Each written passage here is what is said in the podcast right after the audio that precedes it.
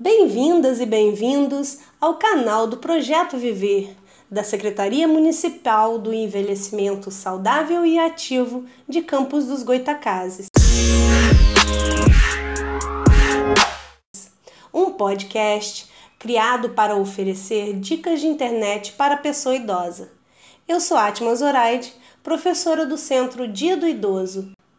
Nossa dica de hoje é sobre programas de bate-papo e redes sociais. As redes sociais, principalmente o Facebook, para muitos internautas, é praticamente o equivalente a acessar a internet. Pode parecer exagero, mas as dezenas de horas passadas em frente ao computador praticamente se resumem a visualizar as postagens dos amigos, postar fotos e comentários. No Facebook é possível conversar com um ou mais amigos pelo chat ou pela videoconferência. É necessário possuir webcam e microfone para transmitir o som e o vídeo.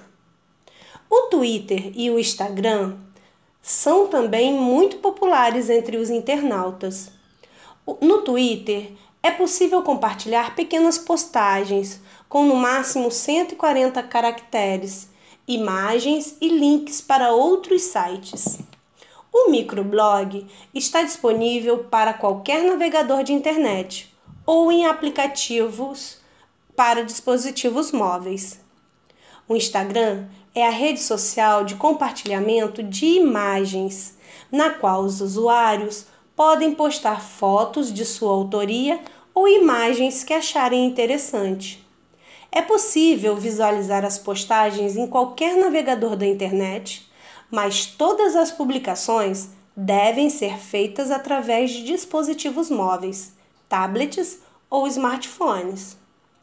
Já os programas de bate-papo mais usados na internet são os seguintes: WhatsApp é o mensageiro instantâneo mais popular.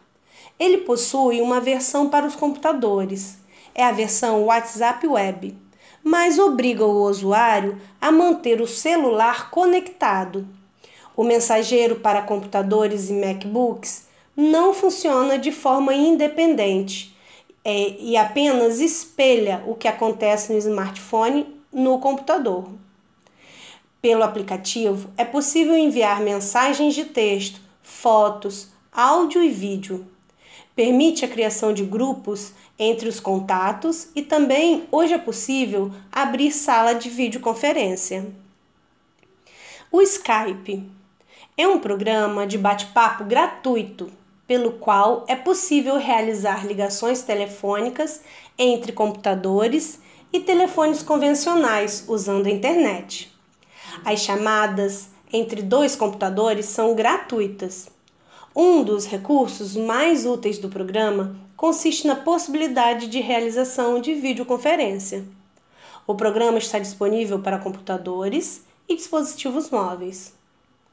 O Google Hangout é um programa gratuito de bate-papo desenvolvido pelo Google. Ele é possível trocar mensagens por texto, voz e videoconferência. Os recursos são semelhantes aos encontrados no Skype. O Zoom é uma plataforma de videoconferências que possui diversas funcionalidades, como compartilhamento de tela, gravação de webinar, acesso via telefone e upload de reuniões na nuvem. Ficamos por aqui. Divirta-se e até mais!